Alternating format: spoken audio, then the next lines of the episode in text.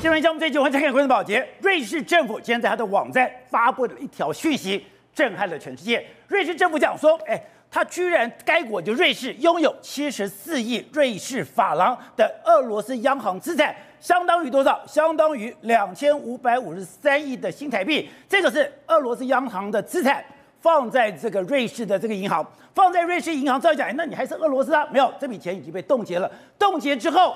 更可怕的讯息是这一段，也就是瑞士政府的发言人怎么讲？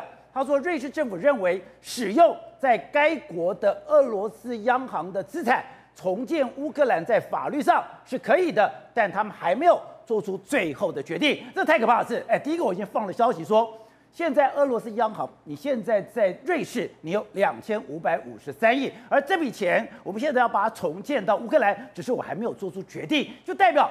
现在已经要重建乌克兰了吗？现在对于普丁的这个制裁，已经连瑞士这样的一个中立国都要加入吗？那我们昨天谈到，就是当德国的外长贝尔伯克直接对着中国外交部长秦刚直接呛下说：“你没有中立的空间，如果你保持中立，你就是站在侵略者的那一方，而我们是受站在受害者这边。”也就是德国现在已经坚壁清野，德国现在已经要区分敌我，这个大家就认为。这是不是一个大战的开始？这是一个乌克兰要清理战场先做的一个准备。没有想到德国昨天这样的说，今天瑞士又把钱拿出来，哎，这是天大地大的事情。难道真的在我们眼前有一个大事正在发生当中吗？好，我们今天请到来宾，在台湾首位的财经专家黄寿寿，你好，大家好。好，这是美岛电视报头的吴子江。大家好，好，第三位是时事评李正浩，大家好，好，第四位是资深媒体姚慧珍，大家好，好，第五位是战略专家李宁辉，大家好，好，第六位是资深媒体人蔡永之，大家好，好，之后你今天听到瑞士政府发表的这个讯息的时候，哎，你马上通知我们说。这是天大地大的事情，代表有大事要发生了。真的有这么严重吗？而且胜利日之后呢，俄罗斯没有胜利，现在反而了，乌克兰的胜利似乎是看到了曙光。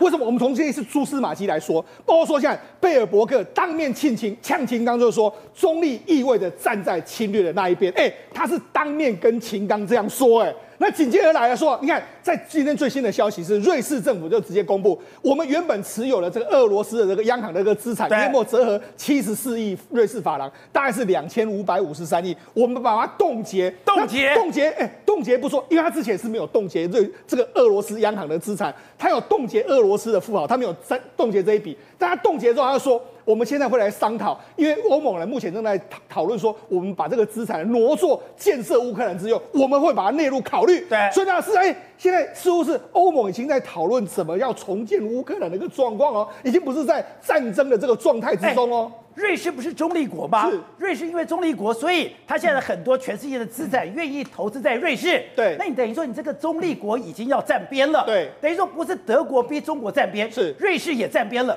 瑞士不但站边，对，而且。拿他最重要的金融的信用来做赌注。目前来说，我们可以说瑞士梭哈上去了，梭哈了，梭哈他看到看好哪一边，显然非常清楚嘛。他认为乌克兰可能在接下来会有一个转机的这个状况。好，那为什么会这个样子？这是外面发生的状况，但是在战场上面的确是这个样子哦。宝杰，那原本在双方鏖战的非常激烈的巴赫穆特了，目前俄罗斯似乎是出现一个溃败的这个局面。我们知道，俄罗斯的第七十二摩托化旅已经开始往后撤，包括说这个这个图这个。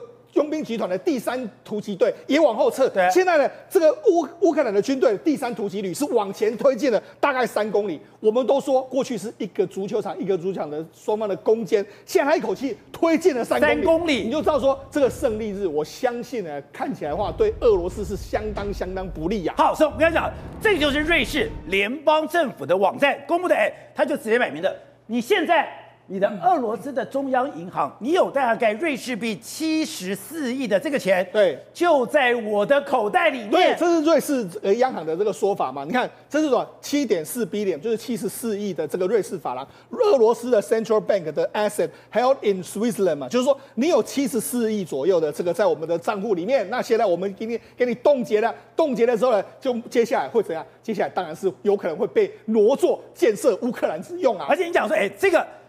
瑞士联邦政府经济事务部秘书处的发言人讲得更白，对，他这笔钱干嘛要冻结？是他们在讨论一件事，在讨论什么事？这笔钱要重建乌克兰，而且实际上，在去年三月二十五号开始的时候呢，实际上瑞士当时就已经开始要着手冻结了。那当时他冻结的时候，在当时的这个说法是说，我们先给你冻结，不让你用。但是呢，他们就说我们没办法把它转交给乌克兰，这是违法的。去年的时候呢。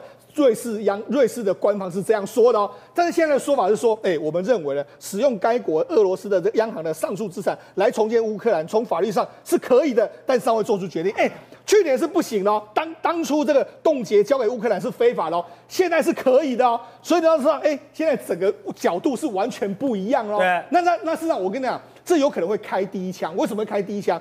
现在欧盟的确有在这样检讨。欧盟现在要建立一个法案是什么？因为事实上从去年到现在为止，欧盟很多国家扣除这个俄罗斯的有钱人或者央行，央行的俄罗斯的央行被扣了三千亿美金在外面，另外一个俄罗斯的这个富豪被扣了三百亿美金在外面，所以一共大概有三千三百亿美金。那包括说现在我俄瑞士央行又扣下来，哎，这些钱呢？假设这个有一天呢，这个。欧这个欧盟真的制定一个法令，要挪作重建乌克兰的时候，当然这些钱都完全会化为乌有，变成是重建乌克兰的基金了。所以说，哎，如果这个已经真的成为惯例，这个已经变成了先例，未来谁发动战争，对，发动战争的国家。你这些不管政府或者个人，你放到全世界的资产，对，都可以被没收。对，没错。我们讲，实际上，我中国现在就显得非常尴尬。为什么？因为习近平今年才去访问俄罗斯啊，就没想到，哎，现在局势似乎是不是如同他所想象的这个发展？他当时还跟这个俄普京说，这个是千年难得一变，这个改变的机会，我们一起来改变它嘛。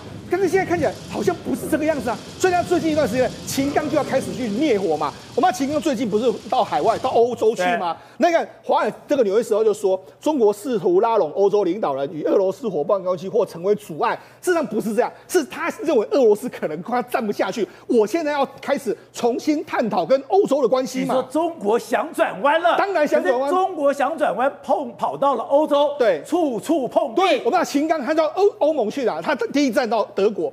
德国外长哎，贝尔伯克还真的跟着声明他，他说中立意味着支持侵略者，这是为什么？我们知道原则是要明显的站在受害者的同一个方向，所以呢，秦刚就想的显得非常尴尬，而且他在整个我。原本他要改善跟欧洲的关系，但是无论如何，他到德国或是到法国去，都被他问到说：“那你的立场站在哪一边？”根本就没有办法好好的讲啊。实际上，他到这个法国的时候，他跟法国对他跟法国的外交还有欧洲事务的这个部长科隆纳，因为法国总统本身是很亲中，没有错，他对中国很好。但是他们这个欧盟事务呢，他也在那边说：“他说，哎，中国有必要跟俄罗斯的关系，你要你要赶快厘清啊，让他明白俄罗斯已经陷入僵局啊，还要敦促俄罗斯恢复理智啊。”所以等于是说，他们都是在说你中国，你就好好的管管俄罗斯吧，要不然你你要处理，要不然就选到我们这边来。所以显见呢，欧洲都要求中国，你要么就是这个站在我们这边，要么你就是处理俄罗斯。哎，马克龙之前跑到中国还讲，对，要想跟中国一起来调停这件事情，还讲说站在这个俄罗斯跟乌克兰之间的一个中立的位置。可是才不到了几个礼拜的时间，哎，不但是德国，连法国都讲。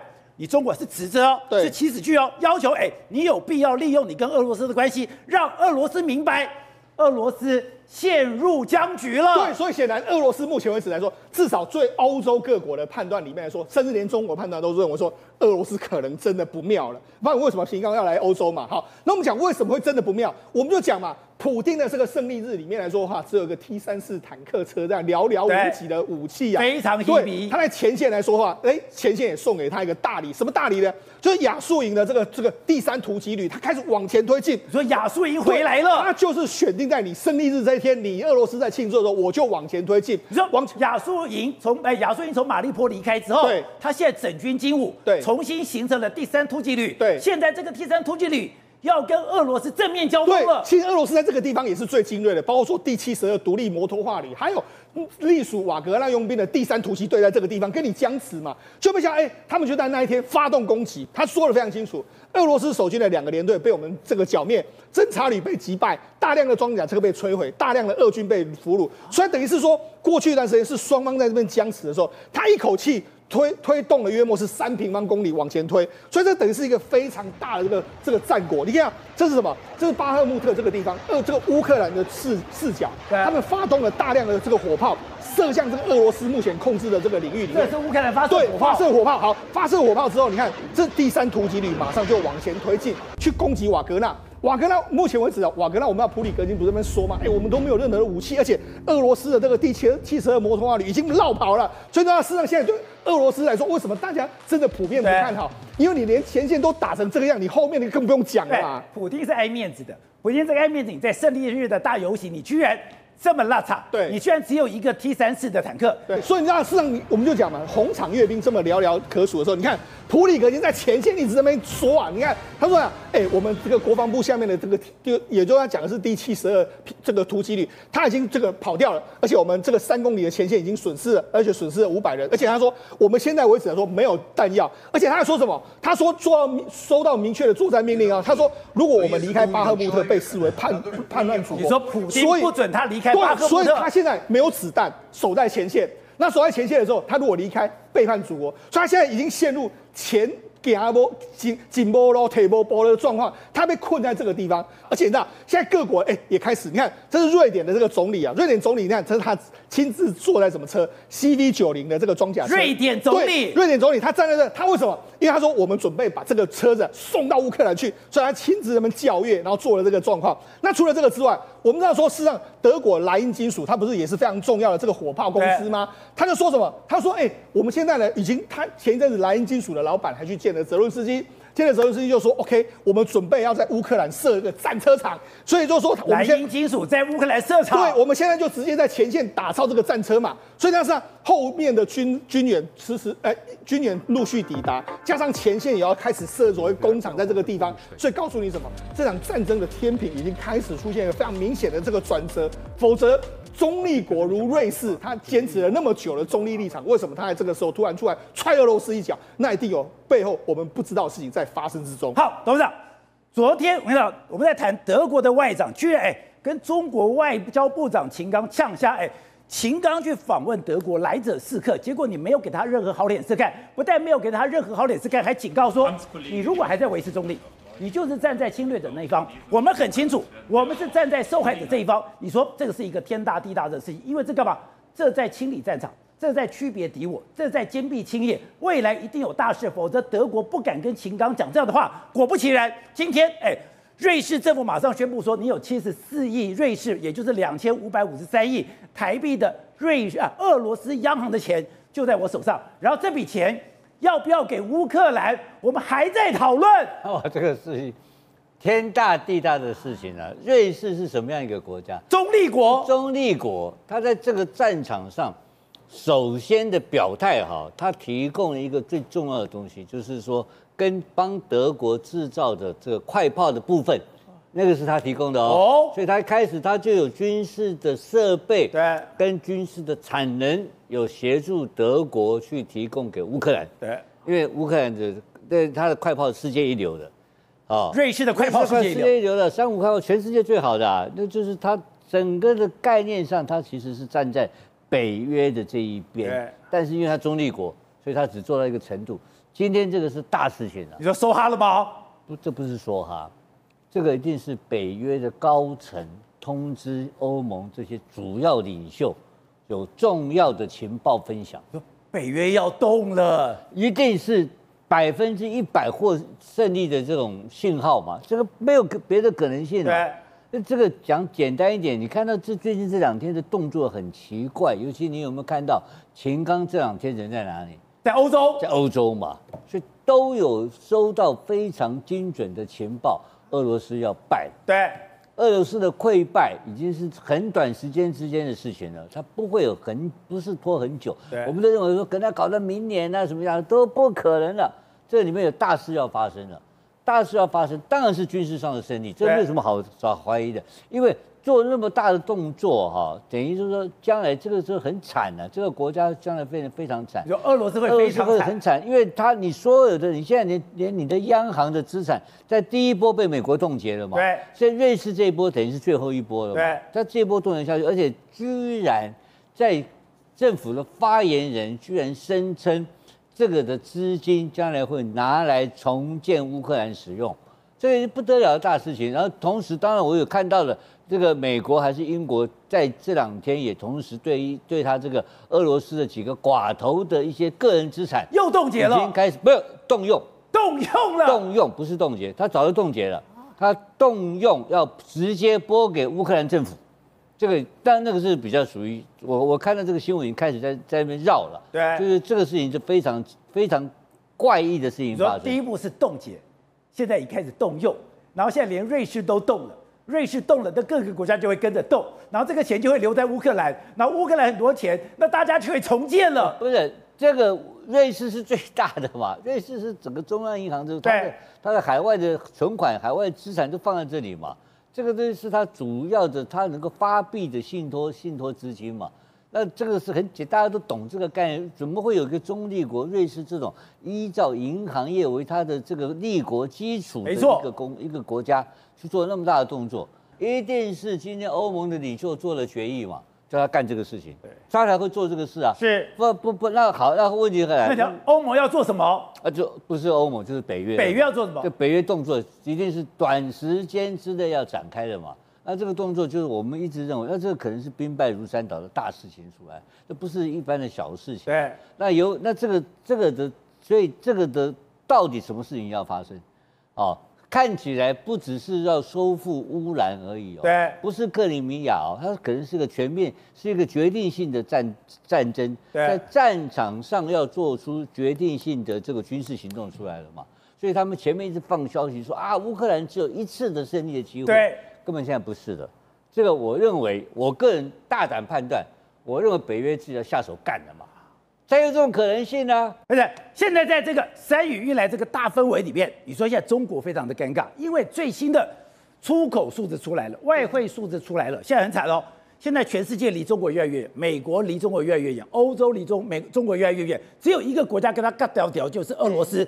就你在跟俄罗斯绑这么紧的一个状况下，全世界要跑。你变成中国骑虎难下了，是骑虎难下。有几个数字你可以看得出来，第一个数字就是外国人在中国投资的数字，你知道吗？虽然中国商务部说没有没有没有，我们还是投资很多，我们那个外国人在中国投直接投资还年增八趴，有到一千八百多亿，那很好啊，感觉很好，对不对？结果没有想到他们自己另外一个单位中国外汇管理局直接就宣布说啊，中国外国人对中国投资金额事实上是年减四十三趴，以前前一年还有三。千三百多亿美元，结果到了去年之后，竟然连两千亿美元都保不住，那怎么会差这么多呢？为什么一个单位讲说你外国人投资中国增加了百分之八，另外一个说你减少百分之四十三？对，因为为什么呢？因为外汇管理局这个单位专门在负负责钱进跟钱出的，你钱进来没有用啊，他还会钱出去啊，因为我赚钱的，我如果我要跑的情况之下，我不是就把钱关快了就跑了吗？所以这外汇管理局所统计出来的数字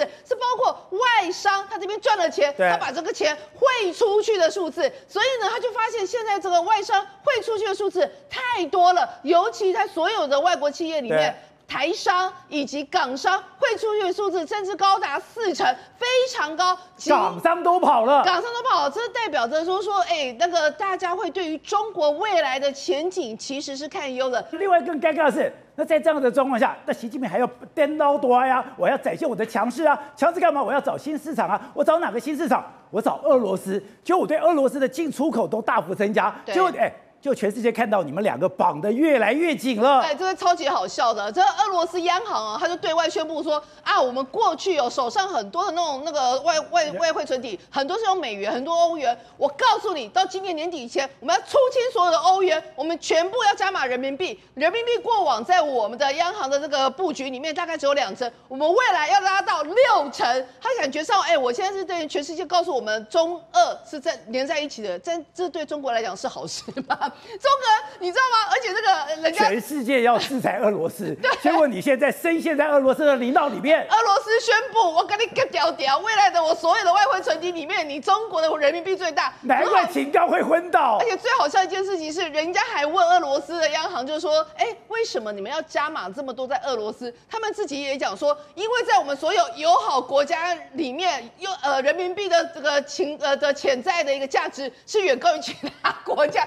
讲难听点，你就是在一堆奥莱亚里面选一个看不会奥哎，但是他还是奥莱亚，别人不要给你呀、啊，不要给你，所以你就会觉得这个其他两个有点互相取暖。但事实上，这代表着如果当俄罗斯经济出现问题的情况之下，你说中国的经济会好吗？现在就变成是俄罗斯央行里面很多人民币，就人民币的央行里面也开始有很多的卢布，然后很多其他国家。但情况是，你们这个只能彼此可能以以物易物来交换，或者是在这边啊，你买天然气可以付他这个钱，他买什么可以付你这个钱。但是你走不出你们两个国家，你走到第三国家、第四国家，没了，没跟你那事。所以还记不记得那件事情？沙乌地阿拉伯哦，拿了你的人民币之后，第一件做什么事？回到你的上海，提买光你的黄金，换成美黄金，买光你的黄金。所以就代表着，事实上你们这个不管是中国的一个人民币要变成世界货币的美梦，或者是俄罗斯认为说啊，我有一个强国啊，那个中国当我的把苦当我的好朋友，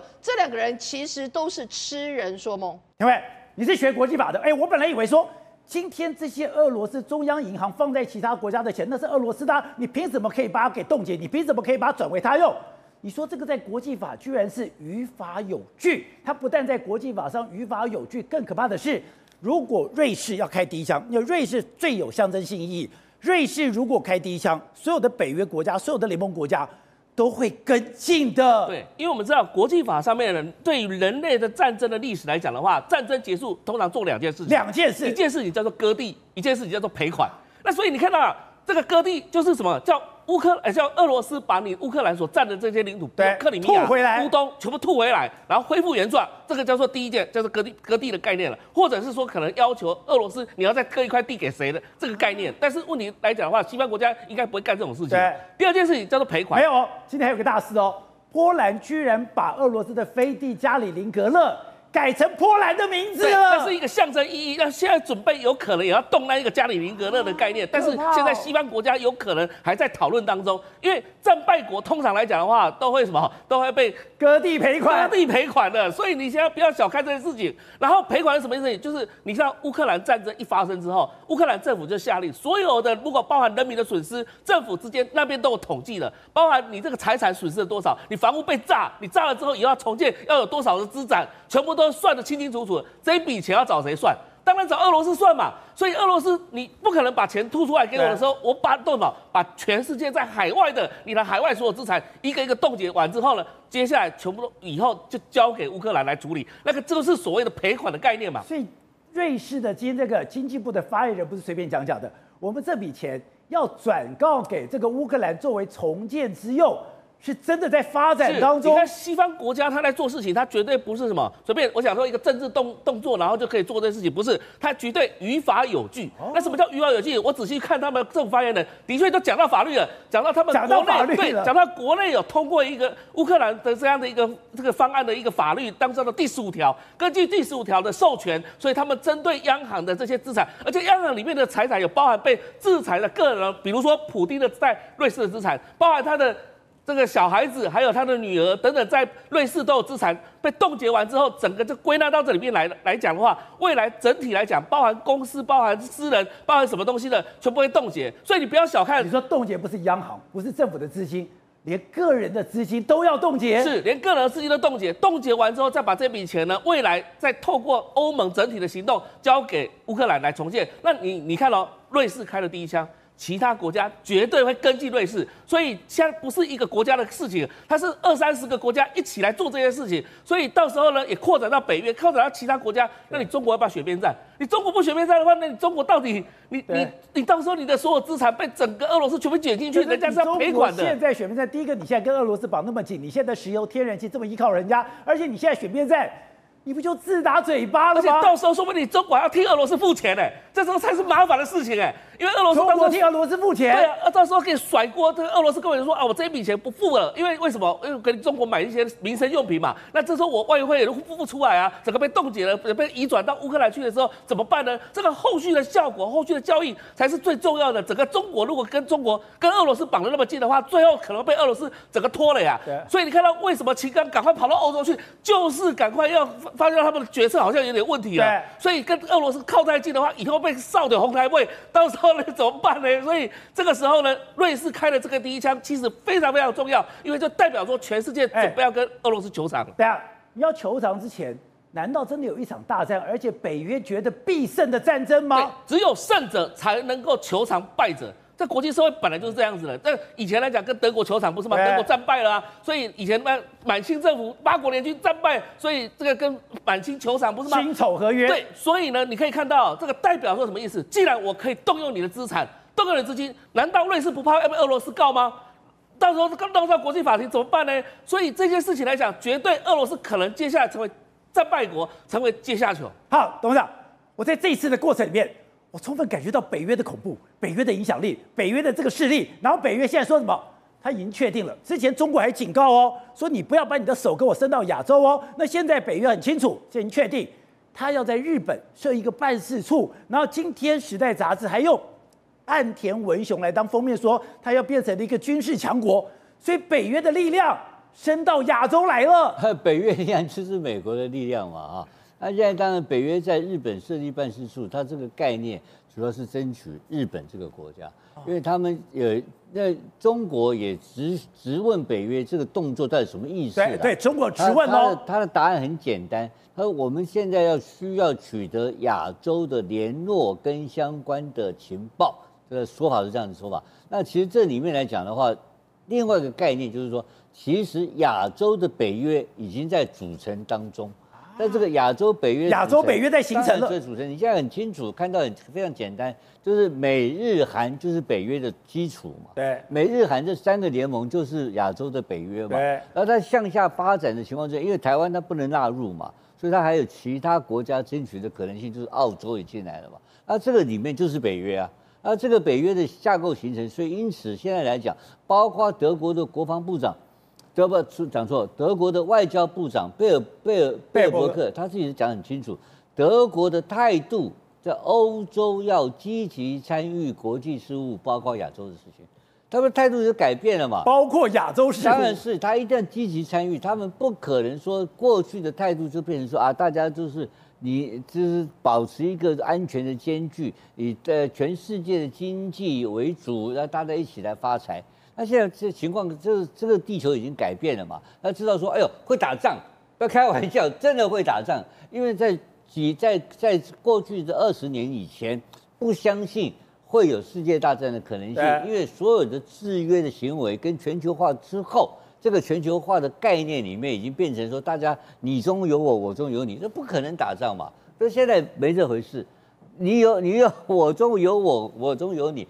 照样可以打仗，而俄罗斯打那么大的仗给你看，打完之后知道说不行了，大家吓坏了。所以说哦，原来现在有几个事情确定，就是全球化的时代结束了，然后战争的时代会来临了。所以第所以这看了全世界的主要国家开始扩充军备，开始预防下一次的有可能的全面性的战争了。所以我刚刚才敢判断说，他今天敢那么用力的、那么大胆的去做那么大的动作，对。这俄罗斯那么大的制裁，这一定有非常特殊的理由。这没有百分之百胜利的可能性的话，我不相信欧盟的国家会做这种事情。那只有一个情况之下可以确定必胜的必胜，必胜就一个情况可以，可以，就是北约北约北约北约动手。不要说这是谁动手？美军嘛。那美军已经掌控情况，那就有一个很严重的问题啊。他一直在宣称说要用战术性核武嘞，那战术性核武怎么办呢？所以我们就回头看到前两天发生的一件事情，就是匕首匕首飞弹。我一直怀疑这个匕首飞弹这个事情有很怪异嘛。后来发现这个事情来讲，当然我不相信是乌克兰干的啦。乌克兰是用了什么样？是用什么什么样飞弹把它打下来的？爱国者飞弹。爱三。爱三。真诚心。爱三飞弹。爱三飞弹台湾有没有？台湾有爱三飞，爱三飞弹是最先进的这种防空飞弹，它怎么打下来的？后来我才搞清楚，原来它在射发射闭锁飞弹时用是用米格三十五的空的这个、哦、这个空中发射的，空中发射，而且是在两万英里的两万两万两万英里的高空开始用二点三马克的航的飞行的速度，就所以它的发射的第一个起点是二点三马克，初速很快，哎，空速很快，可是因为它用飞机。做机载的发射的载具，因此被卫星侦测到了。所以美国人抓是抓你这个飞机的航道，所以才有可能用爱山把它打下来的。所以在那如果说爱山可以打下来的情况之下，可以不匕首可以打下来的话，那什么都可以打了。那你什么东西都可以打，换言之，打他会不怕你的嘛？他今天这个，他有这个胜利，他他用载具来，他用攻击你的载具，攻击你的载台作为他目标的话，美军有把握的嘛？所以一连串事情发生，你把整个这个图拼凑起来看的话，已经让俄罗斯知道他完全没有机会了。